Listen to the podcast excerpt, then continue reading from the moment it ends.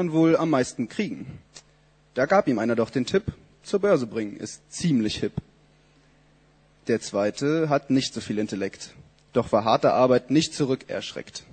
Er setzte alles auf eine Karte und ging dann in die Handelssparte. Der dritte war schon dumm geboren, in seinem Leben eh verloren. Er fragte seinen Kumpel Chino, der sagte, geh doch ins Casino. Und wie die Tage so vergehen, konnte man schon sehr bald sehen. Knecht eins und zwei sind oben auf. Der dritte, der hat's nicht so drauf. So setzte er all in auf schwarz, verprasste so sein ganzes Harz. Da sitzt er nun in einer Bar und säuft sich ein wie ein Zar. Das Reisen hat der Gutsherr satt und dachte sich, ich mache hier mal einen Cut. So zog er aus dem Ausland los und bestieg sein Floß. Da kam er bald zu Hause an und holte seine Knechte ran. Erzählt mal, sagte er ihnen, wo ist mein ganzes Geld geblieben? Knecht eins und zwei erzählten stolz, verdoppelt haben wir das Holz. Der dritte sagte ganz betroffen, da habe ich wohl das Geld versoffen. Die beiden wurden vom Herrn geehrt, denn sie hatten ihm Freude beschert. Der dritte jedoch enttäuschte ihn sehr, denn er wusste doch, er konnte mehr. Und die Moral von der Geschichte? Klatsch ich euch gleich ins Gesicht. Gott vertraut uns nur das an, was ein jeder tragen kann. Unser Part in diesem Leben ist, treu damit umzugehen.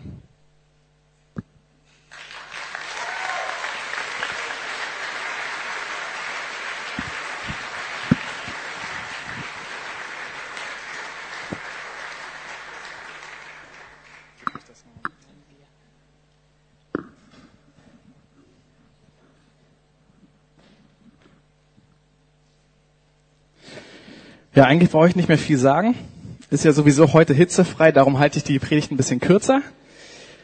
Ähm, ein Thema, mit dem wir uns bei MC, also Masters Commission, beschäftigen, ist die Frage, wie kann ich teilhaben am Reich Gottes? Also als Nachfolger Jesu, Christen, äh, überlegen wir uns, wie kann ich, der ich ja berufen bin, mit Gott zusammen Reich zu bauen, meine Fähigkeiten entdecken, und die so einsetzen fürs Reich Gottes, dass ich Freude daran habe und dass der Herr Freude daran hat.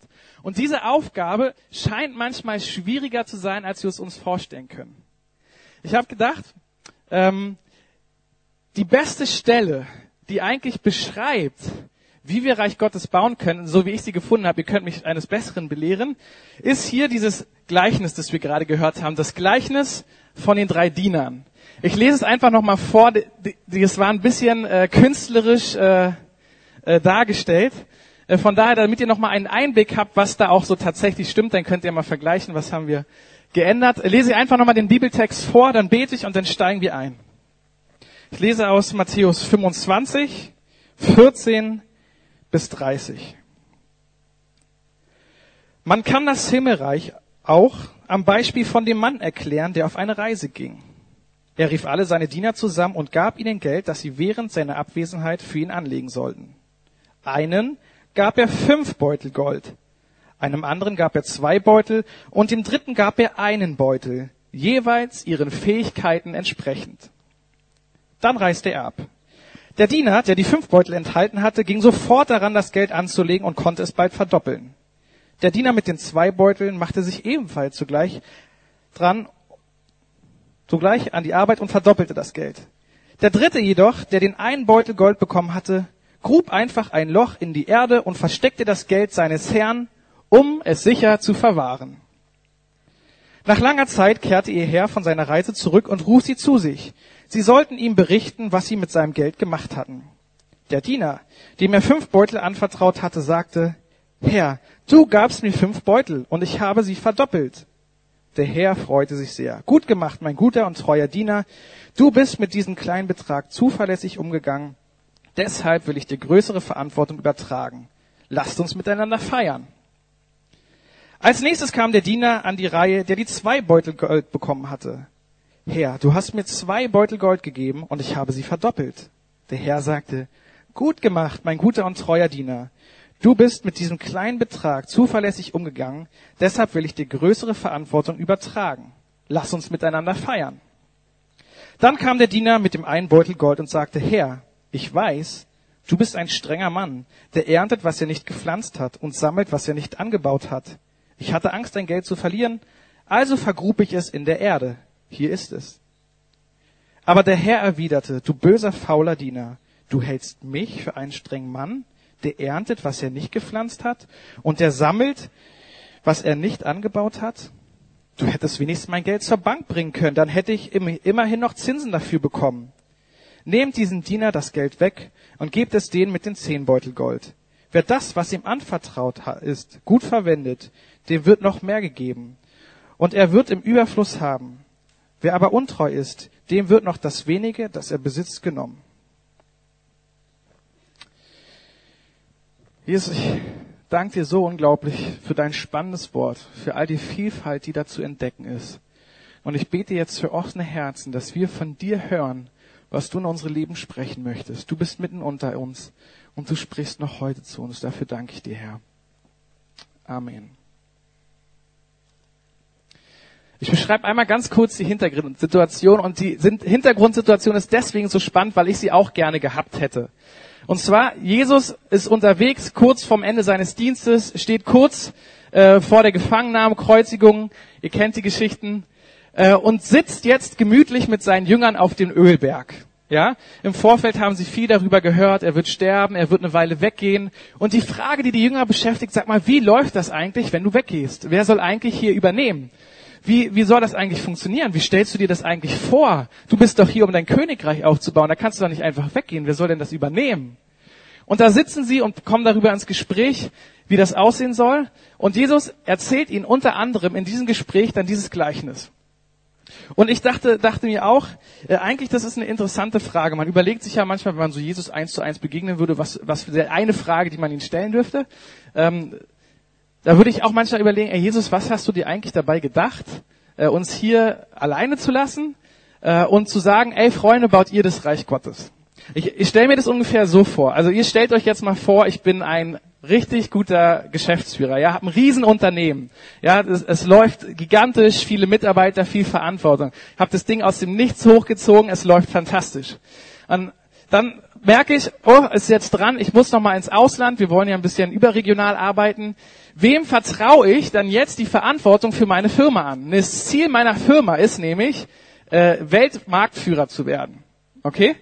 Ich möchte Weltmarktführer werden. Und zentral ist hier mein Stützpunkt in Berlin. Ja? Jetzt ist die Überlegung, wen vertraue ich die Verantwortung an während meiner Abwesenheit? Also es wird ein paar Jahre dauern. Und ich habe so für mich, wenn ich mich in diese Situation reinsetze, so ein paar Kategorien, die ich durchgehen würde, wenn Leute sich für die Stelle bewerben würden. Also am besten, ich kenne die Leute, sie haben sich schon bewährt, äh, sind, sie sind gut. Aber so ungefähr stelle ich mir es vor. Ich habe da so ein inneres Raster, das und das und das und das würde passen. Und dann gucke ich mir Jesus an und Jesus bestimmt eigentlich einen Haufen pubertärer Jünger. Ne? Ungläubige, Trotzköpfe, ähm, also junge Leute, mit denen er da am Ölberg sitzt und sagt, ey, pass auf, ich möchte, dass ihr übernehmt. Und der Witz ist, ihr sollt noch mehr an Bord holen, dass ihr auch mit den Laden übernehmt. Und ich traue euch das total zu, mein Reich weiterzubauen. Und da, da stelle ich mir die Frage, echt, Jesus, du traust mir zu, dass ich dein Reich weiterbaue, während du weg bist? Du traust es uns zu? Und da dachte ich, für mich, also wenn das mein Job ist, ja, wenn meine Aufgabe als Nachfolger Jesu ist, sein Reich weiterzubauen, dann brauche ich aber vorher eine vernünftige Arbeitsbeschreibung. Ja, also ich muss wissen, was mich erwartet. Also überlegt wieder, ich bin Geschäftsführer, ja. Wenn ich will, dass Leute nach mir übernehmen äh, und den Job gut machen, muss ich ihnen erklären, ey, das ist die Voraussetzung, ja, da, damit ihr meinen Betrieb gut weiterführen könnt. Und als ich meine innere Liste so verglichen habe mit dem, was Jesus hier eigentlich erzählt, war ich ein bisschen überwältigt und irritiert. Äh, und gleichzeitig wieder total ermutigt, weil hier was drinne steckt, was unglaublich kostbar ist. Und von da möchte ich heute an diesem heißen Tag nur einen Punkt machen. Okay? Und der Punkt ist, wenn wir Reich Gottes bauen wollen, wenn du Reich Gottes bauen willst, da musst du eine Sache wissen. Und zwar, du musst die Voraussetzung kennen. Kenne die Voraussetzung. Okay? Merkt euch das. Kenne die Voraussetzung. Und die Voraussetzungen, die schauen wir uns an. Also, ich habe überlegt, welches Beispiel kann ich geben, wo es wichtig ist, die Voraussetzungen zu können. Also bei diesem Wetter würde sich wahrscheinlich jeder am liebsten als Bademeister bewerben. Okay? Also stellt euch vor, ich gehe zu einem, äh, einem, einem Freibad hier in Berlin. Äh, mir ist Pastor sein zu heiß, also entscheide ich mich für die Karriere als Bademeister, zu, zumindest für die Sommersaison. Also stehe ich da im Gespräch und äh, im Vorstellungsgespräch und die sagen, ja, sag mal, was für eine Schwimmqualifikation hast du? Ja, ich habe äh, Seepferdchen geschafft und an Silber bin ich wegen Tauchen ganz knapp vorbeigerutscht. Ich, ich kriege immer so Druck auf den Ohren. Und wir so, uh, also, Sie wollen hier als Bademeister arbeiten, also eigentlich müssen Sie da mindestens äh, 20 Meter ta tauchen können, äh, ohne einmal hochzukommen. Sie müssen äh, drei Kilometer schwimmen, was weiß ich, was da die Anforderungen Also zumindest ein Rettungsschwimmer. Ich würde wahrscheinlich mit ertrinken, aber zumindest sterben wir zusammen. Also, wenn man sich für einen Job bewirbt, muss man wissen, was sind denn die Voraussetzungen in dem Job? Sonst wird's einfach nur frustrierend, oder? Also die meisten von euch waren ja irgendwo unterwegs, äh, haben sich zumindest mal irgendwo beworben oder sich Gedanken gemacht, was kann ich zukünftig machen? Und da braucht es gewisse Voraussetzungen. Und die Frage, die wir uns stellen müssen, wenn wir Nachfolger Jesus sind und unser Job ist es, sein Reich weiterzubauen, was ist die Voraussetzung? Was ist die Voraussetzung, damit ich sein Reich überhaupt bauen kann? Aber es gibt, äh, Jesus sagt ja auch so, so ein paar Randsätze, ne, wenn ihr mir nachfolgen sollt und ihr euch vorher keine Gedanken macht, ob ihr das überhaupt wollt, dann seid ihr so wie ein König, der einen Krieg zieht und gar nicht berechnet hat, ob er überhaupt genug Truppen hat. Oder jemand, der einen großen Turm bauen möchte äh, und gar nicht vorher die Materialien berechnet hat und merkt plötzlich mitten im Bau, äh, mir fehlt das Geld und der Bau hört auf und ist ein bisschen peinlich. Also was sind die Voraussetzungen, um Reich Gottes zu bauen? Wenn du Nachfolger bist, der Reich Gottes bauen möchtest, ist die erste Voraussetzung, die du verstehen musst, wenn Jesus dich beauftragt, schafft er die Voraussetzung. Interessant.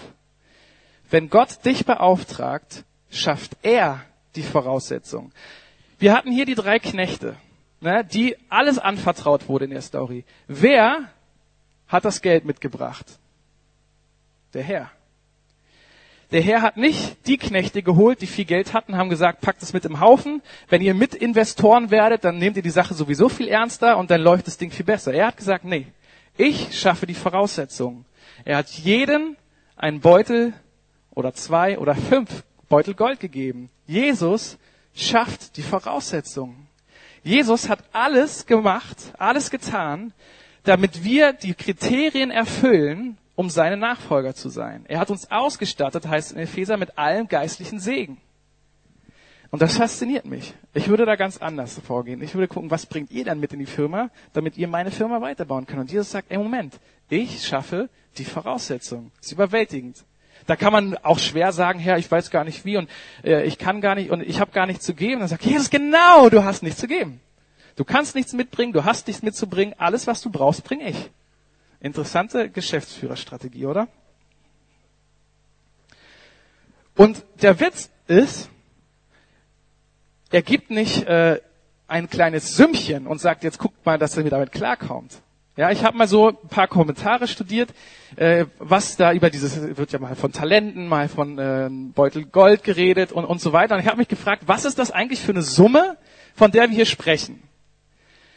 Und bin dann darauf gestoßen, und da sind sich alle der Meinung, es ist eine Riesensumme. Ein Kommentator meinte, dass ein Beutel Gold etwa 20 Jahresgehälter sind. Okay, also der Erste, der ein Beutel Gold bekommt, äh, umgerechnet 20 Jahresgehälter. Da dachte ich, boah, damit kann man schon mal gut was anfangen. Ey, Gott gibt uns nicht nur, pass auf, hier hast du zwei Euro, damit kann man schon eine Firma gründen, du, du startest du suchst, wie du es schaffst, sondern er sagt, nein, ich schaffe die Voraussetzungen und ich schaffe sie nicht, dass du gerade über die Runden kommst, sondern ich gebe dir so viel, dass du gar nicht weißt, was damit anzufangen. Und das bei jedem Einzelnen. Also wir haben hier den mit einem, den mit zwei und den mit fünf. Also der Punkt, den wir verinnerlichen müssen, ist, Gott schafft die Voraussetzung. Jesus schafft die Voraussetzung, damit wir sein Reich bauen können. Wenn Jesus dich beauftragt, schafft er die Voraussetzungen. Und der zweite Und letzter Punkt. Wenn Gott dich beauftragt, dann immer im Rahmen deiner Kapazität. Ich sag's nochmal, das ist ein bisschen verwirrend. Wenn Gott dich beauftragt, dann immer im Rahmen deiner Kapazität. Moment mal, Fiete, Moment mal. Im Rahmen meiner Kapazität? Also aus meiner Erfahrung, wenn ich so unterwegs bin, ich fühle mich oft extrem überfordert. Ne, also der Herr erwartet eine ganze Menge von mir. Vielleicht kennen ein paar Gedanken. Oder, ja, ach, mit Jesus unterwegs zu sein ist nett so, aber so richtig spektakulär, ich fühle mich eher unterfordert. Ne? Aber das fand ich ganz spannend. Ne? Die, ich habe mich immer, ich habe dieses Gleichnis nie verstanden, weil ich dachte, es ist doch eigentlich unfair. Einer kriegt eins, einer kriegt zwei, einer kriegt fünf. Das ist doch eine unfaire Verteilung. Aber warum kriegt denn nicht jeder zwei? Das ist doch viel gerechter. Bis mir aufgegangen ist, durch einen Gastsprecher, den wir hatten, der hat nämlich auch dieses Gleichnis mit uns auseinandergenommen. Er meinte, pass auf, stellt euch vor, jeder kriegt zwei Beute Gold. Ja, und wir lesen hier im Text, eigentlich hat jeder nach seinen Fähigkeiten bekommen.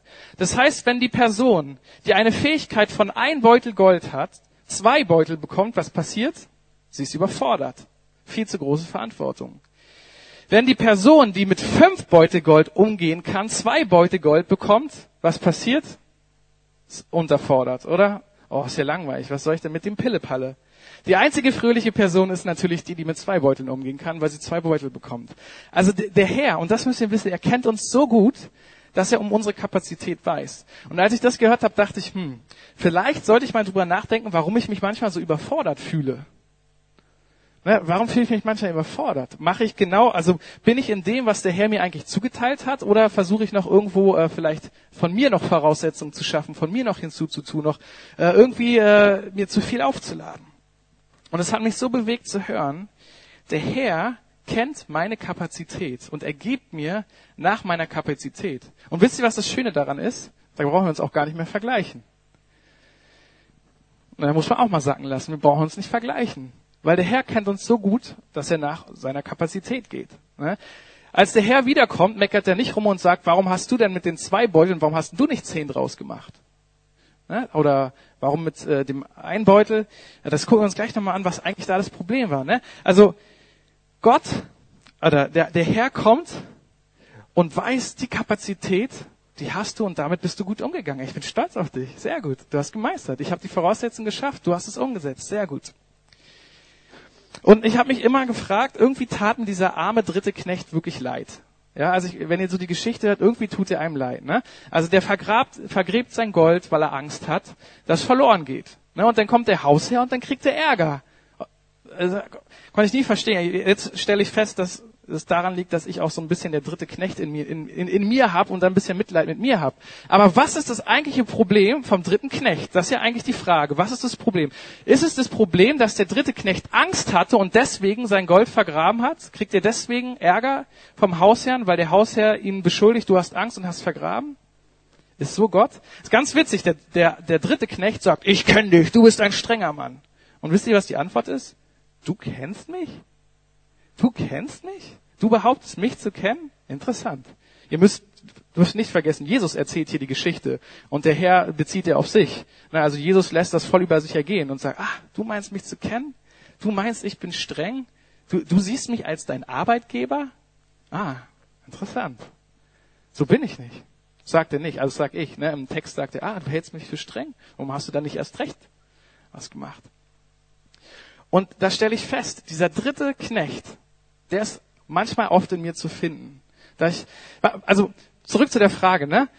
Was ist eigentlich das Problem vom dritten, vom dritten Knecht? Ist das Problem, dass er keine Leistung erbracht hat? Also äh, übertragen, ist Jesus nur dann zufrieden, wenn du Leistung erbracht hast? Also manchmal verhalten wir uns so, als wäre Jesus erst dann zufrieden, wenn wir erst Leistung erbracht haben. Manchmal leben wir so, aus unerklärlichen Gründen. Das eigentliche Problem entdecken wir, wenn wir mal so ein bisschen genauer in den Text gucken. Der, vom dritten Knecht heißt es, also der erste und zweite heißt es, sie gingen weg und handelt mit dem Geld. Vom dritten Knecht heißt es im Ursprung, da ist ein anderes Wort für er ging weg gemeint. Das heißt nämlich im Ursprung eigentlich übersetzt, er distanzierte sich. Und das meint nicht nur ein äußeres Distanzieren, sondern ein inneres Distanzieren. Also hier wird deutlich, eigentlich war der dritte Knecht innerlich vom Herrn distanziert. So, ne, er distanzierte sich, ging so mit seinem Beutel Gold weg. Ne, war innerlich distanziert. Ein, noch ein Hinweis für diese innere Distanz gibt es, als der Hausherr wiederkommt. Der erste und zweite Knecht, die sagen, hier ist das Geld, was du mir gegeben hast. Mir gegeben. Also sie identifizieren sich mit dem, was der Herr ihnen gegeben hat. Das ist unser Problem, unser Ding. Mein Geld, mir gegeben. Der dritte Knecht, was sagt der? Hier hast du dein Geld. Hier hast du dein Geld. Also wenn das nicht innere Distanz ist, dein Problem. Hier hast du dein Geld. Mach doch mit deinem Geld, weil lass mich doch einfach in Ruhe mit, mit deinem Problem. Hier hast du es wieder. Also der Knecht hat eigentlich eine innere Distanz. Und ich glaube, der, das eigentliche Problem ist nicht, dass der dritte Knecht nicht Leistung erbracht hat, dass er nicht damit gut umgegangen ist. Das eigentliche Problem ist, dass er innerlich distanziert ist, dass er fern ist von dem Haus. Ich kenne dich. Du kennst mich? Du kennst mich nicht. Du, wenn du mich kennen würdest, wüsstest du, wenn du deinen Schatz ausgibst, kannst du nichts falsch machen. Ich habe die Voraussetzung geschafft und ich sorge dafür, dass es Frucht trägt. Ich bin der Anfänger und Veränder deines Glaubens. Also wir sehen hier ein falsches Bild von Gott. Hier der, der dritte Knecht. Na, Gott ist mein Arbeitgeber. Wenn ich nicht kusche, gibt's Ärger. Wenn ich nicht kusche, gibt's keinen Segen. Mir geht's nur gut, wenn ich, äh, wenn ich Leistung erbringe. Und als ich das gesehen habe, war ich echt überführt. Da dachte ich, hm, also dieser dritte Knecht, der scheint manchmal ganz schön oft auch in mir zu sein. Deswegen habe ich wahrscheinlich in der Geschichte auch immer so Mitleid mit dem dritten Knecht. Aber ich denke, boah, wow. Und als ich diesen Text hier angeguckt habe, war ich innerlich total überführt und habe festgestellt, manchmal habe ich auch die Tendenz, einfach den Schatz zu vergraben. Weiß nicht, ob ihr das auch manchmal bei euch entdeckt, dass ihr denkt, boah, entweder fühlen uns überfordert oder unterfordert oder wenn wir diesen, dieses Bild haben von, ey, Gott erwartet jetzt von mir, dass ich so und so oder die Menschen von mir erwarten, dass ich so und so, dann hat man das Gefühl, am liebsten würde ich einfach alles vergraben und äh, mich entspannen und mich nicht mehr drum kümmern. Und von daher schließe ich mit diesen Worten. Ich glaube, dass Jesus jeden Einzelnen hier sagen möchte, ich halte dich für fähig. Ich halte dich für fähig, mein Reich zu bauen. Ich traue dir das voll zu. Und er sagt, und weißt du was? Ich habe dich auch reich ausgestattet. Du bist gesegnet mit allen geistlichen Segen in der Himmelswelt. Haben wir heute ja schon im Segen, Segensgebet gehört. Ne? Gesegnet mit allem geistlichen Segen. Wow. Müssen wir uns mal bewusst machen. Und jetzt ist die Frage, was bedeutet das, Herr? Jesus, du stehst vor mir, was bedeutet das? Warum sehe ich dich manchmal als mein Arbeitgeber, mein Chef? Warum, warum bin ich manchmal innerlich distanziert und denke, du forderst von mir ein? Na, manchmal ist man so, ja, das ist, was der dritte Knecht sagt, klingt so ein bisschen krass, aber manchmal ist man ja selber so, oh, du forderst es von mir ein, du bist ganz schön streng. Ich weiß nicht, ob ihr euch da auch manchmal auch ertappt. Denke ich, boah, Jesus, das möchte ich nicht. Ich möchte nah sein. Und weil wenn ich dir nah bin, wenn ich weiß, wer du wirklich bist, wenn ich dich wirklich kenne, dann brauche ich, dann, dann weiß ich, er gibt mir nach meiner Kapazität. Er will mich weder über noch unterfordern. Dann weiß ich, dass er mir alles gegeben hat, was ich brauche. Ich kann nichts hinzutun, hinzutun ich werde nichts hinzutun, habe nichts mitzubringen. Und ich brauche nichts mitbringen. Und dann denke ich, hm, Herr, vielleicht muss ich mich manchmal öfter morgens hinsetzen und überlegen, wo stehe ich eigentlich? Versuche ich von mir aus, überfordere ich mich gerade selber, überfordere mich die Menschen, weil du willst mich nicht überfordern. Oder warum, warum ist gerade nichts los? Fühlt sich so, pff, ja, an. Du hast doch was mit mir vor. Was möchtest du machen? Du hast mir doch eine Leidenschaft für Kinder gegeben. Dann will ich die auch ausleben. Oder du hast mir eine Leidenschaft für Lobpreis oder Musik gegeben. Dann will ich die auch ausleben. Oder du hast mir ein hörendes Ohr geschenkt. Ich bin jemand, der gut zuhören kann. Aus irgendeinem Grund habe ich aufgehört, mich zu Menschen zu setzen und ihre Geschichte anzuhören. Hm. Oder eigentlich bin ich doch ein Ermutiger. Irgendwie habe ich aufgehört zu ermutigen. Manchmal vergraben wir unsere Schätze, wenn wir vergessen, wer der Herr für uns ist. Wenn wir meinen, ihn zu kennen, und dann guckt uns Jesus an, echt, du kennst mich? Ich möchte beten. Jesus, ich, ich danke dir von ganzem Herzen, dass du jeden Einzelnen, der hier sitzt, wirklich kennst. Und ich danke dir, dass du ein Herr bist, der sowohl die Voraussetzungen, alle Voraussetzungen stellt, und der auch uns gibt nach der Kapazität. Und du siehst, wo wir uns oft überfordert fühlen, wo wir uns vielleicht auch unterfordert fühlen. Und Herr, ich wünsche mir, dass du zu uns sprichst in den kommenden Tagen, dass wir immer wieder still sein können, innehalten können und sagen, Herr, wie sehe ich dich eigentlich? Bin ich dir nah? Kenne ich dich? Sehe ich dich als den strengen, als den einfordernden oder den liebenden, der mich ausstattet mit allem, was ich brauche, der mich mit hineinnehmen möchte in seine Herrschaft, der zusammen mit mir regieren möchte? Herr, bitte schenke du Veränderungen in meinem Herzen und hilf du meinen Geschwistern in der kommenden Woche, in den nächsten Monaten immer wieder innezuhalten und zu sagen, wo stehe ich? Damit wir erleben, wie du hinzutust durch uns, wie das, was du uns anvertraut hast, wie das sich vermehrt. Ja, du siehst, wo Schätze vergraben sind und ich bete, dass du sie wieder uns zeigst, dass wir sie wieder ausbuddeln können, rausholen können und zur Verfügung stellen können. Mit dir wollen wir dein Reich bauen. Wir preisen dich und geben dir Ehre, Jesus. Amen.